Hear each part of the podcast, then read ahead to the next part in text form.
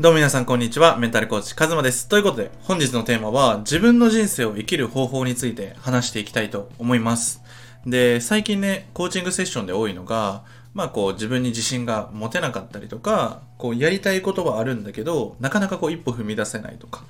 で、深掘りしていくと失敗が怖かったりとか、こう他人の目だったりとか、こう他人の評価っていうのを気にしてしまっている。で、それをまあコーチングセッションで紐解いて、あの、その枠をどんどんどんどん壊していくんですが、今回は僕自身がまさにこう他人の人生を生きてきた話を、まあ、いろんなとこでしてるんですが、今回は改めて深掘りをしていきたいと思います。で、じゃあどうやったら自分の人生を生きれるのかっていうのを最後にお伝えするので、ぜひ最初から最後までしっかり聞いていただければ、必ずあなたの人生で今何が必要なのか、そして何が足りてないのかっていうのが、本当にね、リアルに体感としてわかると思うので、ぜひノートだったりとかを取りながら、ぜひお聞きください。で、僕の過去ってどんな状態だったのかっていうと、まずこう、ま、大学に行ってなかったんですよね。で、その前は、まあ、大学受験に失敗して、まあこう、同級生だったりが行く大学ではなく、 Fラン大学に行ったわけですよね。世間がよく言う。で、その時に、まあ、すごく僕はショックを受けて。で、まあ、じゃあ大学受験本気でやってたかって言われると、なんでせなあかんのかなとか、まあそこすらもなんとなく流されてたんですよね。みんなが大学行くから僕も行こうかなみたいな。それぐらい僕は本当に周りの目を気にしているというか、もう無思考で周りの意見に流されて生きてきたわけですよね。で、まあ大学に入って同級生がいなくなり、で、まあ自分を変えたいと思って、まあ、税理士を目指したわけですよね。なんかこう、なりたいっていう思いがあったわけじゃなく、動機はやっぱ国家資格っていうものを取れば、この大学っていうもの、見返せるんじゃないかなって思いでやったわけですよね。で、1年間めちゃくちゃやりました。もう夏休みとかも、もうほんと休まずに、毎日大学行って勉強するみたいな。で、アルバイトもしながらだったんで、もう全然時間もなかったんですけど、まあ結構大学受験終わった直後から、まあその税理士にを目指して簿記の勉強だったりをするわけですよね。で、1年間経ってみて、まあ2年に上がるときに、あのもう、これずっと続けるんだ、これからって、ふと思った時があって、で、あ、これちょっともう嫌やなと思って辞めたんですよね。で、本当にそれを辞めるっていうよりかもうやめざるを得ない。もう精神的にもしんどかったし、もう違うことやりたいと思って、まあ、辞めたわけですよね、税理士を。で、税理士コースから抜け。で、大学にもう税理士入るために入ってたんで、まあ大学行く意味を失い。で、俺何、これから何しようかな、みたいな。やりたいこともないし、こうなんか、資格も別にない。英検だったり、何かしらの資格を持ってるわけじゃないから、こう、どうしたらいいかな、とか。ね、別に才能もないし。で、何やりたいかなとか、なんで俺生きてるんかなとか、まあ、いろいろ考えていくうちに、大学行くのが億劫になっていくわけですよね。で、だんだん、まあこう朝起きれなくなり、で、昼夜逆転して、まあ、ネットフリックス見たり、YouTube 見たりとか、まあ、ダラダラして、まあ、過ごして。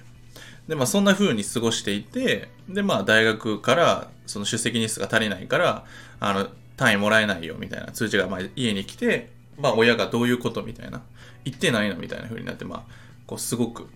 揉めて。でも自分はどうしたらいいかわかんないんですよね。行きたくないって、行けてないんだけど、行こうって何回も思ってたんですよ。夜、明日こそ行こうみたいな。でも行けないみたいな。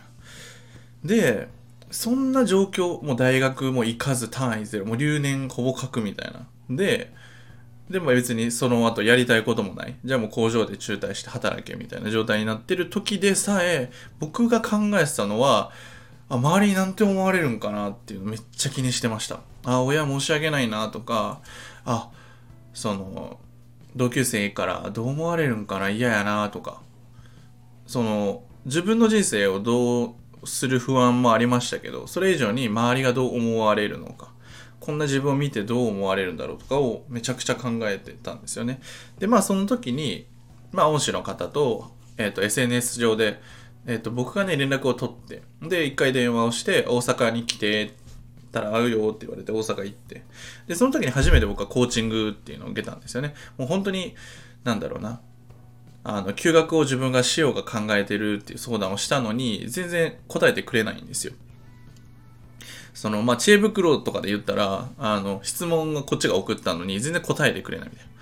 え、カズマってどんな人生にしたいとかあるの？とか、なんかおもろい人生ってなんかどういうおもろいなのみたいな。おもろい人ってお笑い芸人みたいなおもろいなのみたいな。いや、違います、みたいな。え、じゃあ何みたいな。そういうふうに、まあ、自分の人生がどうしたいのかっていうのをめちゃくちゃ聞かれたんですよね。そのまで20年生きてきて、何がしたいのなんてもうちっちゃい時に、例えばクリスマス何が欲しいのぐらいじゃないですか。自分のしたいこと聞かれるなんて。で、もう休学した方がいいのか聞きに来たのになんかすごい質問されるなと思って。で、最終的にその言われたのが、結局そのカズマっていうのは他人の目ずっと気にして生きてるよねって。自分のしたいっていうことを深掘ってみても全然出てこんかったと思うよねみたいな。まあ、自分も出てなかったのめっちゃ体感であってすごい怖かったんですよね。自分がしたいことが何もない自分の意見を持ってない空っぽやったんですよずっと。でもその時に言われたのが今の状況ってすごいチャンスやと思うよねってだってもう上がるしかないやんってその自分の人生どうしたらいいんやろって本気で悩んでる時ぐらいしか人生変われへんやんって。だから、その、自分の人生どうしたいのかって絶対ね、もっと、あの、再構築してた方がいいよって言われて、まあ確かになって。で、その時に、まあコミュニティだったりに誘われたんですけど、で、まあ、50万のコミュニティで、まあその自分の人生に向き合ったりとか、まあこれから授業するんやったらビジネスの勉強もできるよみたいな。で、で、正直、その時、うわみたいな、高みたいな。まあ大学生だったし、まあ全然バイトもしてなかったんで、うわ、高みたいな。どうしようみたいな。でも、じゃあカズマどうしたいの？みたいな。ふうに言われて、で、その時に、あ、自分は、そのやっぱ自分の人生生きたいです、みたいな。その時にも言ってたんですよ。なんか、その時にすごく痛感したのは、こんな面白い大人がいるんだっていう。まあ、4つぐらいしか変わってなか、年齢は変わってないんですけど、こんなにワクワクして毎日めっちゃいろんな挑戦してる人っているんだって、周りの同級生にはいなかったので、あこんな生き方できたらいいなっていうのをなんとなく思ってたけど、どこかその人にはできるけど自分にはできないっていう、この自然に境界線張っちゃうんですよね。自分とは違うから、あの人だけができることなんだみたいな。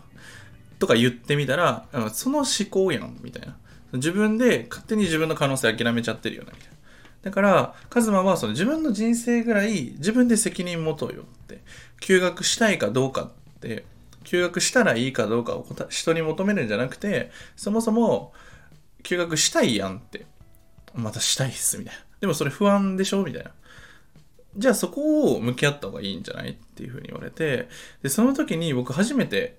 分かったんですけど、その、僕たちって相談するときに、もう答えは大体決まってるんですよ。どっちがしたいか。例えば仕事辞めようか迷ってるって人は大抵辞めたいんですよ。ただ、その一歩踏み出せない何かがあったりとか、そのメンタルブロック的なのがあるから、それを壊していって、で、自分の生き方とか、あり方みたいのを、このちっちゃい時に、将来の夢何になりたいの？みたいな時間を大人になるからこそ必要なんですよね。自分のあり方だったり、自分の目標を持つことだったり、自分がこれやりたいことなんやって思いながら生きていくのがめっちゃ大事。ついつい僕たちっていうのは、その、安定が一番いいことだよって、こう植え付けられている。例えば、いい大学に入るのは、いい大学に入ったら、いい会社に就職できるから頑張りましょう。ここで大学受験失敗しちゃうと、例えば F ランなんていう言葉もそうじゃないですか。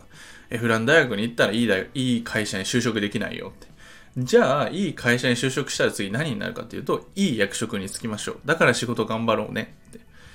で、でいい役職に就いたら、じゃあもっと上に行きましょうみたいな。ずっと何かしら誰かに課題を出されて、で、それを乗り越えるゲームをしてるわけですよね。でも、僕たちって本来すごく自由で、あの別に辞めたかったら辞めていいし、その、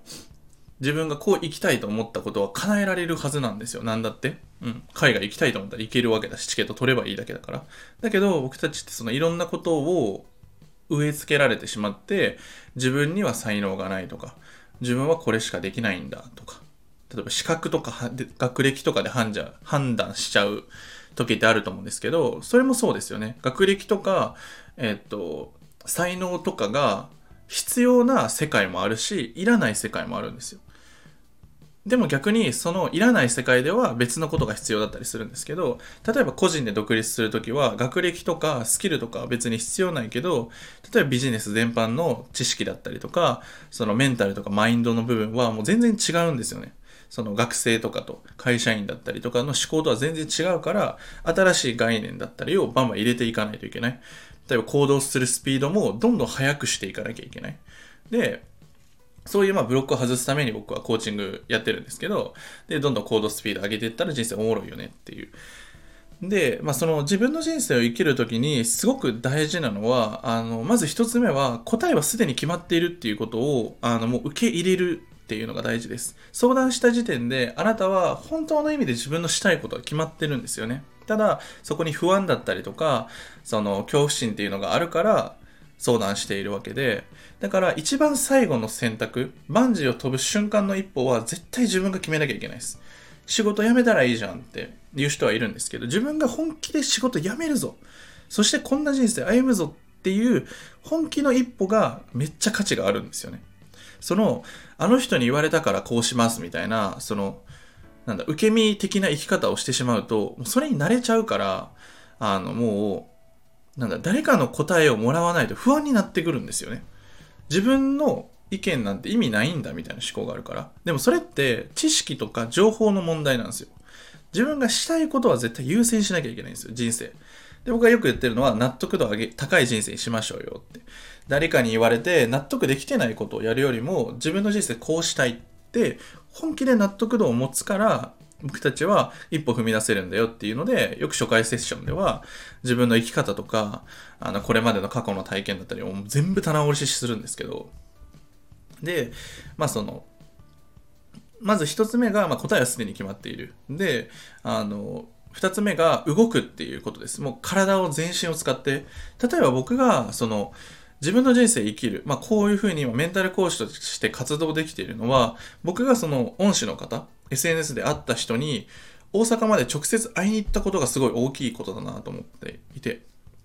やっぱり直接会ったりとか、まあそのオンライン上でもいいんですけど、やっぱ体験しないとわかんないことってあるんですよ。実際にその人の雰囲気とか、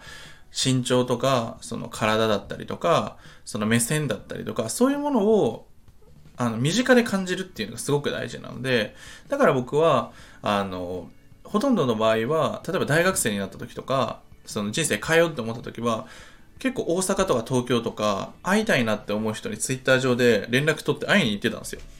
その会いに行くんで会ってくださいみたいな。ヒッチハイクで来ましたみたいな。あ、何君ちょっと面白いね。会ってあげるよみたいなこと結構あったんですよ。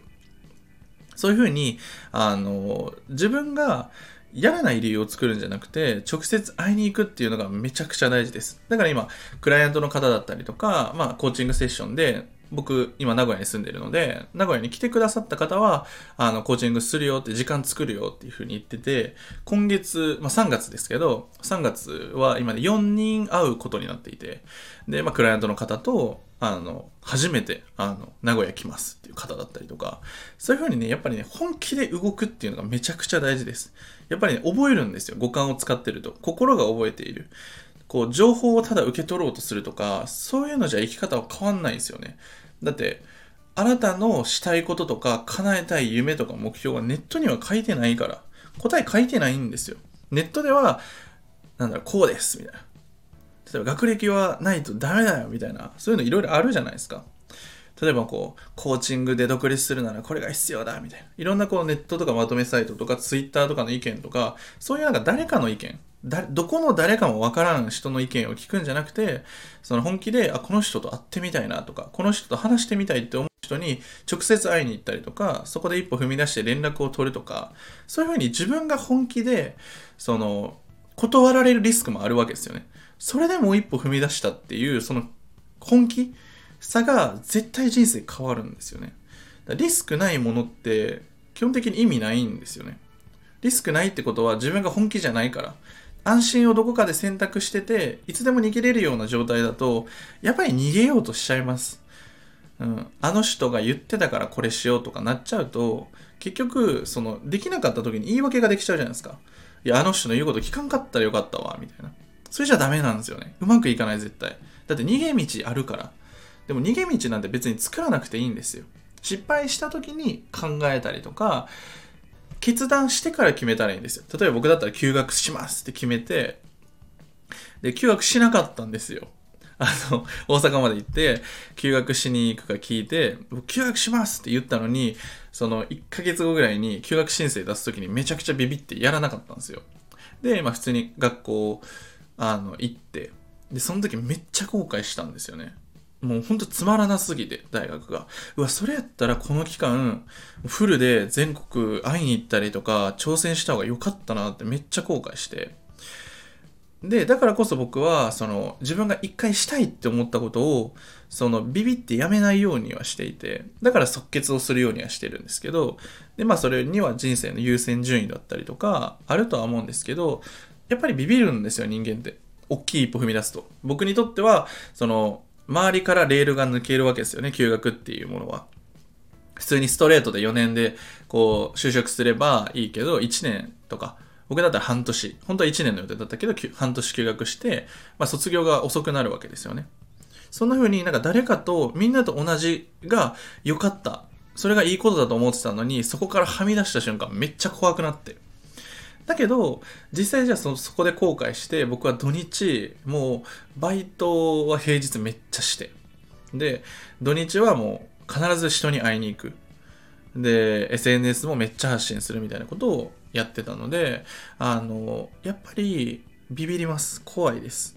で、脳みそはどうしてもやらない言い訳を考えてきます。いや、そんなんしなくてもいいんじゃないの？みたいな。今のままでいいじゃんみたいな。まあ日本だとそうなんですよね。別に死なないし、その別になんだろうな。生きようと思えば生きれる。ただ、その夢とか目標を持たないで生きていくのって僕にとってはすごく苦しかったんですよ。この先何があるんかなってずっと思ってたんですよ。うん。で、自分が逆に、その、例えば大学を休学してメンタルコーチになるぞみたいな時って、未来のこと全然わかんなかったんですよ。うまくいく保証もなかったんですよ。でも、毎日すっごい楽しかったんですよ。だって、自分がやりたいって思う、まあ、ゲームというか、人生をこれでやってみたいって思うものが見つかった時に、やっぱ楽しかったんですよね。で、皆さんも多分人生振り返ってみたら色々あると思うんですよ。なんか、楽じゃなかったけど、すごい苦しかったりとか悔しい思いしたけど、この経験すごいやってよかったな、みたいなことってあると思うんですよ。僕たちの人生って、その、必ずしもなんか楽なこととか楽しいことだけではないけど、すごいそれが自分の今のパーソナルな部分、アイデンティティになっているものって絶対あるんですよね。忘れてるだけで。で、そういうのをこう引き出していくと、あの時確かにこうだったなみたいな。ってなったら自信になったりとか。そういうふうにやっぱり挑戦するっていう行動そのものが、あの、自信につながったりとか、やっぱりこう体験する価値ですよね。で、まあ、いくつになってもそうですけど、まあもちろん勉強も僕しますけど、やっぱり体験するっていうのが一番大事。僕が大阪行ったり、東京とかいろんな人に会ったから、僕の基準って全然変わったんですよ。あ、大阪とか東京って会いに行こうと思えばいつでも行けるじゃん、みたいな。うん。っていう基準が一個できた。そういうふうに自分の当たり前をどんどんぶっ壊していくっていうのが大事ですね。で、これも僕のその大阪に会いに行った恩師の方が、いやもう別にヒッチハイクしたらいいんちゃうのみたいな。だってね、金ないんやったらそうしないよみたいな。あ、もう確かにヒッチハイクしたらいいかみたいな。あ、じゃあちょっとやってみますみたいな。もちろんそれめっちゃ怖かったですけど、最初。どうやって声かけようみたいな。どうやってやったらいいのみたいな。で、ネットで調べて。いや、でも結局わからんみたいな。で、手探りでやって。で、もう断られてみたいな。そういうふうに、こう、手探りで一個一個探してもいいんですよね。でも、環境をやっぱ作っていくことだったりとか、自分で本気でこう向き合っていくっていうのがすごく大事ですね。ネットだったりとか、誰かの言葉を鵜呑みにするんじゃなくて、本気でこう向き合ってくれる環境だったり、自分の人生どうしたいのかとか、まあ、捉え方とか考え方を変えていくとすごいいいです。学校教育的な、なんかこう、あなたは、なんだろう、今30点だからダメですよとか、そういうのじゃないんですよね、この世界って。別に何点とかないし、そもそも。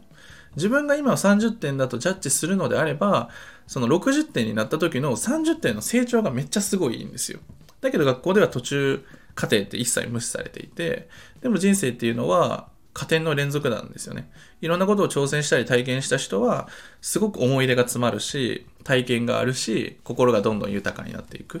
逆に、恐怖心だったりとか不安だったりとかで動けない人生になっちゃうと何も挑戦してないから毎日が面白くないんですよ。僕がその大学の時ほぼ引きこもってた時も毎日が面白くなかったんですよ。もう SNS 飽きた。もう YouTube つまらん。もうとにかくなんかやらしてくれみたいな。そんな状況だったんですよ。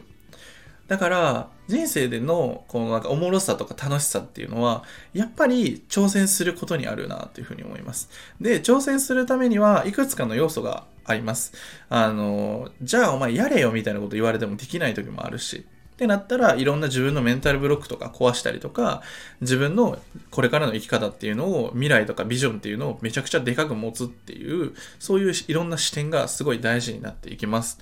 ちょっとね、長くなってしまったんですけど、今回は自分の人生を生きる方法です。やっぱりどうしても周りの目っていうのは気になると思うんですが、それは僕たちが小さい時から植え付けられていたもので、それは思い込みなんですよね。で、人生でやっぱり大事なのは自分で最初の一歩を踏み出すこと。自分で本気の一歩を踏み出したものがすごく価値があります。それが失敗しようが成功しまいがそんなものは関係なくて自分で本気でやるぞってそのリスクを承知の上で飛び出したその一歩がめちゃくちゃ次の一歩につながります。自信になるし。でもそれを一人でやるのはすごく難しいから、僕の場合だったら恩師の方だったり、その、いろんな人に頼りながらやってきたんですよね。環境を作っていった。なので、環境を作っていったりとか、自分は答えはすでに決まっていて、そこに対してぜひ飛び込んでみてください。で、頭で考えたりとか、ネットだったりとか、その SNS 上には本気で自分の人生を変えるような情報っていうのは少ないです。それやったら僕は人生が変わるのは人だと思っています。人と向き合ったりとか、人に会いに行ったりとか、体験したりとか、心震わせるような体験。僕の場合だったらコーチングを受けて、その恩師の方と本気で自分の人生と向き合えたんですよね。もう弱さとか、自分が逃げてきたとか、バンバン向き合って、でも何回も泣いたし、自分が情けなくて何回も悔しい思いしたんですけど、そういうふうにたくさん向き合ったからこそ、あの、だからこそ僕はこういうふうに生きていこうっていうふうに、あの、少しずつ、あの、人生が変わっていきました。ぜひ皆さんも、最初の一歩が一番大事です。どんな一歩を踏み出すのか。そして、すべて、あなたが今悩んでいることは、実は答えがすでに決まっていて、あの、自分は本当はもうしたいことは分かってるんだよ。っていうことをぜひ念頭に置いて、向き合ってみてもらえばなと思います。ということで本日の音声はこれで以上になります。最後までご視聴いただいてありがとうございます。で、下の公式 LINE ではね、あの自分と向き合ったりとか、自分軸を作るためのマインドセットとかメンタルについて、あの、話しています。行動だったりとか環境についても動画講座でお伝えしているので、あの、まだ見てない方は、ぜひ、早めに見ていただければなと思います。どんどんね、アップデートしていく予定なので、ぜひ公式 LINE 追加しといてください。そして公式 LINE は、あの、ほぼ毎日コラムを配信しています。これは Twitter とかスタンド FM では話していない内容だったりとか、より自分と向き合うためのワークだったりとかを公式 LINE 限定で配信しています。ぜひまだ追加していない方、そして追加している方は、ぜひワークだったりとか、コラム、ぜひ参加してみてください。本当に参加しないと変わんないです。ただ読んでるだけとか見てるだけじゃ変わんなくて。だって、僕たちの人生っていうのは心だから。心を動かすっていうのがすごく大事だから、ぜひ一歩踏み出してみてください。そして、まあ体験セッションを受けてみたいとか、僕とマンツーマンで話してみたいっていう方は公式 LINE で体験セッション希望です。っていうことだったり、まあ名古屋に来て会いに行きたい。会ってみたいっていう方は、ちょっと名古屋で対面セッションお願いしますみたいな連絡いただければ、僕からすぐに連絡するので、ぜひ一緒にあの人生を変えていきましょう。そして、自分の人生を生きて、映画のような、本当にいろんなことがありながらも、すごく濃い人生に一緒にしていきましょう。ということで、本日の音声はこれで以上になります。ではまた。